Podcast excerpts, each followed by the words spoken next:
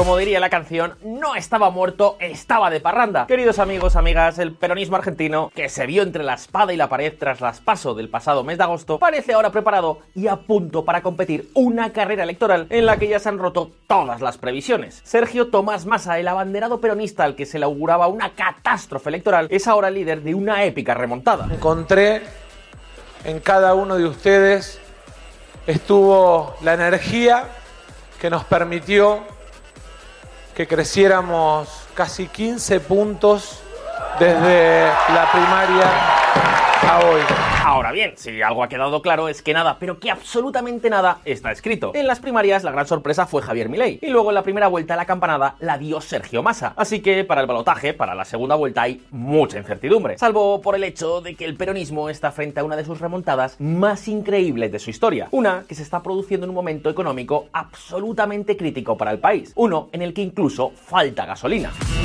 La sorprendente victoria muestra la notable resistencia del peronismo. Sergio Massa, el ministro de Economía de Argentina que logró lo impensable, ganar la primera vuelta en un país con casi un 140% de inflación. Argentina, el candidato peronista Sergio Massa frena la ola ultraderechista. Amigos, la recuperación electoral del peronismo, algo con lo que nadie contaba, genera ahora nuevos interrogantes. ¿Podrá Massa triunfar en la segunda vuelta? ¿Qué necesita para lograrlo? ¿Qué representa este candidato dentro del peronismo? ¿Qué proyecto tiene para la Argentina? Pues todo esto y más lo vamos a ver a continuación. Arranquemos.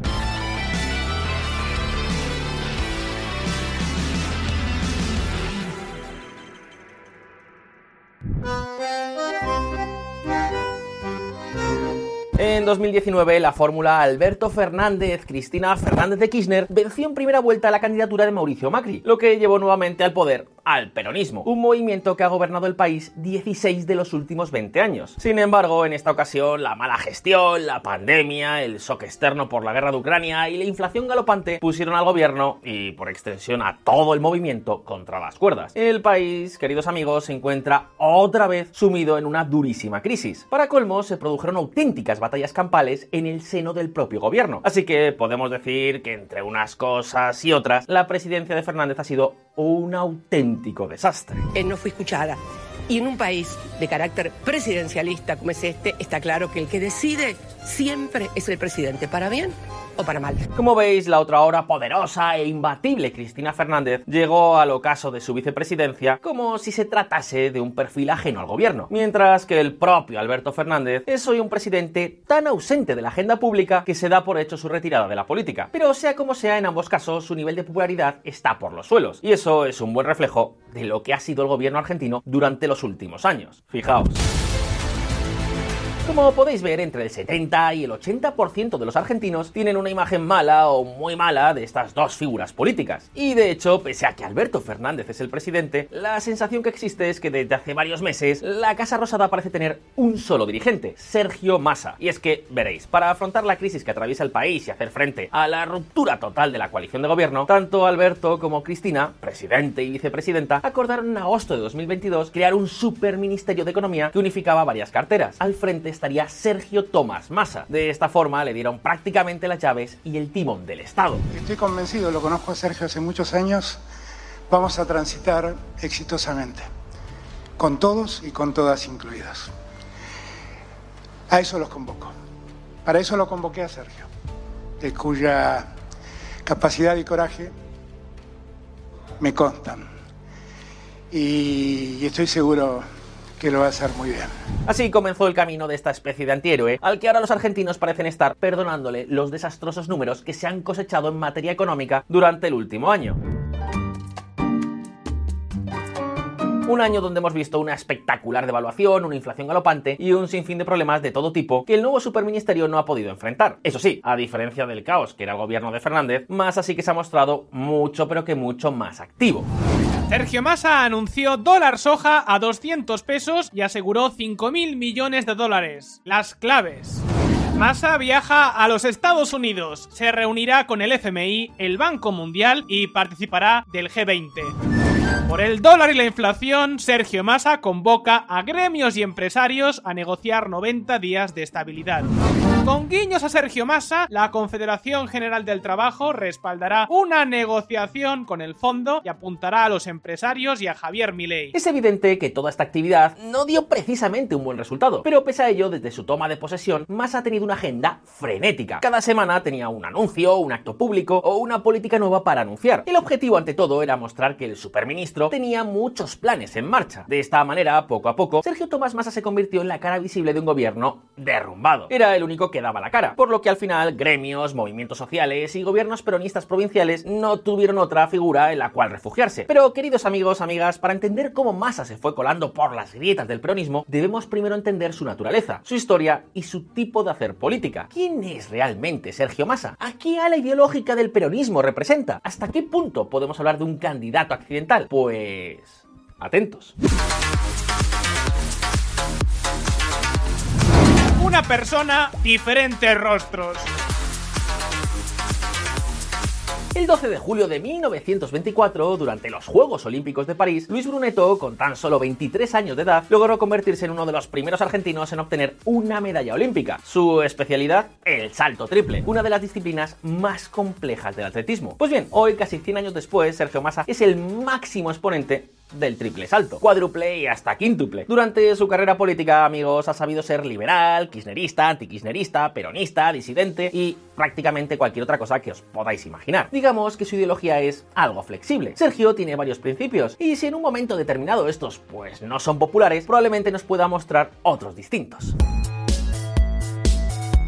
La carrera de Massa se inició en los 90, militando en la UCD, Unión del Centro Democrático, un partido de ideología liberal conservadora que se posicionaba como tercera fuerza a nivel nacional. Incluso llegó a ser presidente de la Juventud Liberal en la provincia de Buenos Aires entre 1994 y 1996. Y aquí fue cuando podemos encontrar su primer salto. En 1999, ya en las filas del peronismo, que en aquel momento seducía al liberalismo con la figura de Carlos Menem, llegó a ser electo diputado nacional por esta plataforma. Luego, en el 2001, cuando el peronismo se hizo con el Ejecutivo tras la renuncia de la Rúa, Massa pasó a conducir con solo 29 años la Administración Nacional de la Seguridad Social, cargo en el cual lo ratificó Néstor Kirchner, hasta el año 2007. Para entonces, su perfil ya era conocido como una de las grandes promesas del peronismo del momento. Jubilados, evidentemente está claro que para este gobierno los jubilados son una prioridad. La decisión del presidente Primigenia fue resolver la situación de los jubilados que en la Argentina después de 11 años no habían tenido aumento y estaban en situación de indigencia. Luego, en 2007, pasó a ser intendente de Tigre, una localidad de casi 400.000 habitantes clave en la provincia de Buenos Aires. Sin embargo, tan solo un año más tarde, en 2008, Cristina Fernández de Kirchner lo llamó para convertirse ni más ni menos que en su jefe de gabinete, cargo que por supuesto lo situó como una de las personas claves dentro del gobierno kirchnerista.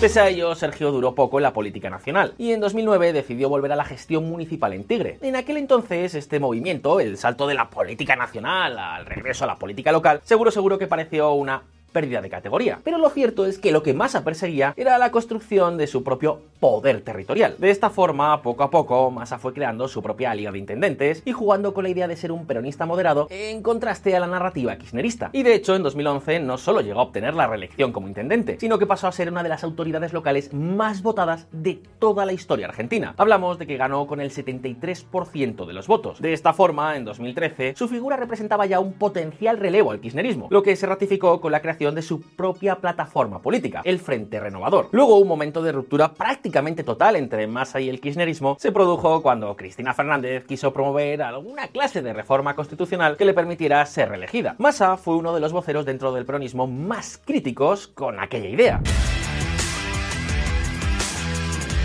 Y finalmente, cuando Cristina Fernández tuvo que abandonar el poder en 2015, Sergio Massa pasó a la ofensiva para tratar de conquistar al peronismo desencantado con el tramo final del gobierno kirchnerista. Y ojo porque lo hizo dando un salto más, no solo porque se presentó a la elección presidencial, sino porque tomó como principal rival al propio kirchnerismo, a quien le dedicó profundas críticas durante toda la campaña. Queremos convocar con humildad y generosidad a todos los sectores de la política a discutir políticas de Estado, a plantear después de esta elección, que viene un tiempo en el cual hay que abandonar las miserias, las mezquindades. Ahí nos dice, están tomando el control del Estado, están poniendo a fulano, a Mengano. Yo voy a barrer a los ñoquis de la cámpora que nos quieren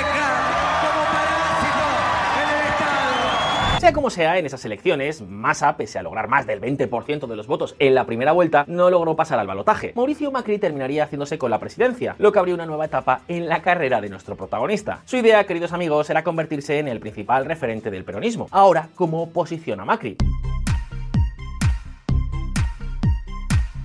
Y ojo, porque para ello fue el propio presidente quien trató de promoverlo como una especie de opositor responsable, hasta el punto de llevarlo al foro de Davos en 2016 como parte de la comitiva oficial. Y creo que es muy importante que demos la que tengamos la capacidad de dar el mensaje de que la Argentina a la hora de salir al mundo puede salir gobierno y opositores con un único mensaje. Sin embargo, esta convivencia política duró muy poco. En 2017, el Frente Renovador de Masa sufrió una debacle electoral importantísima. Eso sí, en el año 2019 Sergio volvió al ataque y amagó con la posibilidad de ser candidato a presidente. Sin embargo, en esa ocasión, dentro del peronismo, se creó una plataforma unitaria con un solo objetivo, evitar a toda costa la reelección de Mauricio Macri. Creo que tenemos que hacer el esfuerzo de construir lo más grande posible un frente para darle un nuevo gobierno a la Argentina.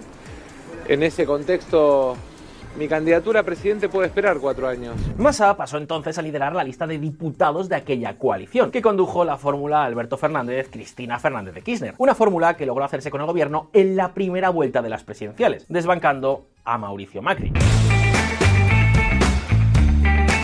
Pues bien, en esa nueva etapa, Massa pasó a ejercer la presidencia de la Cámara de Diputados. Este era una especie de agente intermedio entre los partidarios de Cristina y los de Alberto. Por ejemplo, en marzo de 2022, la facción kirchnerista del gobierno se negó a votar a favor del acuerdo con el Fondo Monetario Internacional, por lo que Massa tuvo que manejar los tiempos y el debate con bloques de la oposición para no dejar al país al frente del abismo del default. Luego, poco después, en julio de 2022, el ministro de Economía cercano a Alberto Fernández, Martín Guzmán, renunció a su cargo y dejó al gabinete a la deriva, con un presidente y una vicepresidenta que ni siquiera se dirigían la palabra. Entonces, tal y como ya os hemos contado, Massa se hizo cargo de la situación con ese superministerio, del que antes os hemos hablado, y asumió un entorno, un escenario sumamente complejo. Sergio Tomás Massa lleva ya 15 meses al frente del Ministerio de Economía, y la pregunta, queridos amigos, es ¿cómo se las arregló para que el peronismo llegara a la elección presidencial con cierta competitividad? ¿Cómo logró unificar al peronismo tras su figura en un contexto tan difícil? Pues prestad mucha pero que mucha atención.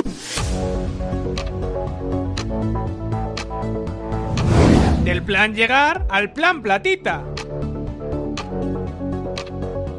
Amigos amigas de VisualPolitik, los argentinos suelen atribuirse la invención de múltiples aparatos modernos, como por ejemplo el helicóptero. La primera vez que se realizó el vuelo de un helicóptero controlable fue en Buenos Aires en el año 1916, cuando el argentino Raúl Pateras logró la hazaña en los cielos de la capital argentina. Sin embargo, la palabra helicóptero tiene también una connotación oscura en la jerga política gaucha. Todos recuerdan como en el año 2001, el presidente de la Rúa tuvo que ser evacuado en helicóptero desde la terraza de la Casa Rosada, después de que renunciara en medio de una enorme espiral de protestas, violencia y una crisis económica galopante. Desde entonces, cada vez que un gobierno comienza a tambalearse en la Argentina, la imagen del helicóptero comienza a ganar terreno en la opinión pública. Y por supuesto, en julio de 2022, cuando el gobierno argentino estaba prácticamente a la deriva, las hélices en movimiento comenzaron a sonar en la cabeza de varios dirigentes políticos. Entonces fue cuando Sergio Massa se hizo cargo del Superministerio de Economía con un objetivo muy claro, llegar. Pero ¿Llegar a dónde? Pues inicialmente al final del mandato, el 10 de diciembre de 2023. Pero amigos, para poder hacerlo, Massa necesitaba fondos. Dinero con el que mantener en funcionamiento la maquinaria del Estado argentino y evitar que la crisis se descontrolara. Y ¿sabéis qué? Buscó fondos hasta debajo de las piedras. El BID acordó con Sergio Massa y entrega 1.200 millones de dólares para mejorar las reservas. Massa anunció un dólar agro unificado y buscará simplificar las cotizaciones para importar productos y servicios. Los objetivos de Massa en China, ampliación del swap, BRICS y reuniones clave. Argentina paga un vencimiento al FMI con préstamo de Qatar. Al mismo tiempo, en paralelo, Massa implementó duras restricciones a las importaciones para intentar conservar la mayor cantidad de divisas dentro del sistema financiero argentino. Esto se tradujo, por ejemplo, en el establecimiento del sistema de importaciones de la República Argentina, un sistema mediante el cual el gobierno evalúa y aprueba, ojo, caso por caso, cada solicitud de importación. Sin embargo, esto no solo opera como un control de cambios ultraconservador, sino que ha hecho que muchas empresas no puedan acceder a suministros clave. Y eso ni siquiera es todo. El problema no es ya que el gobierno argentino otorgue pocas licencias de importaciones, sino que encima liquida los dólares tarde y mal, lo que le ha supuesto al Banco Central contraer una enorme deuda comercial. Esto, para que nos entendamos, es una especie de bomba de tiempo que más ha construido con tal de conservar algo de oxígeno dentro de las arcas públicas, al menos hasta las elecciones. Sea como sea, más allá del coste futuro que puedan tener maniobras como estas, lo cierto es que Massa logró algo de oxígeno para que el gobierno pudiera afrontar las elecciones. Y de hecho, el plan Llegar se convirtió en plena campaña en el plan Platita, lo que se tradujo en una enorme expansión del gasto público para repartir a diestro y siniestro un montón de subvenciones y prestaciones a millones de argentinos.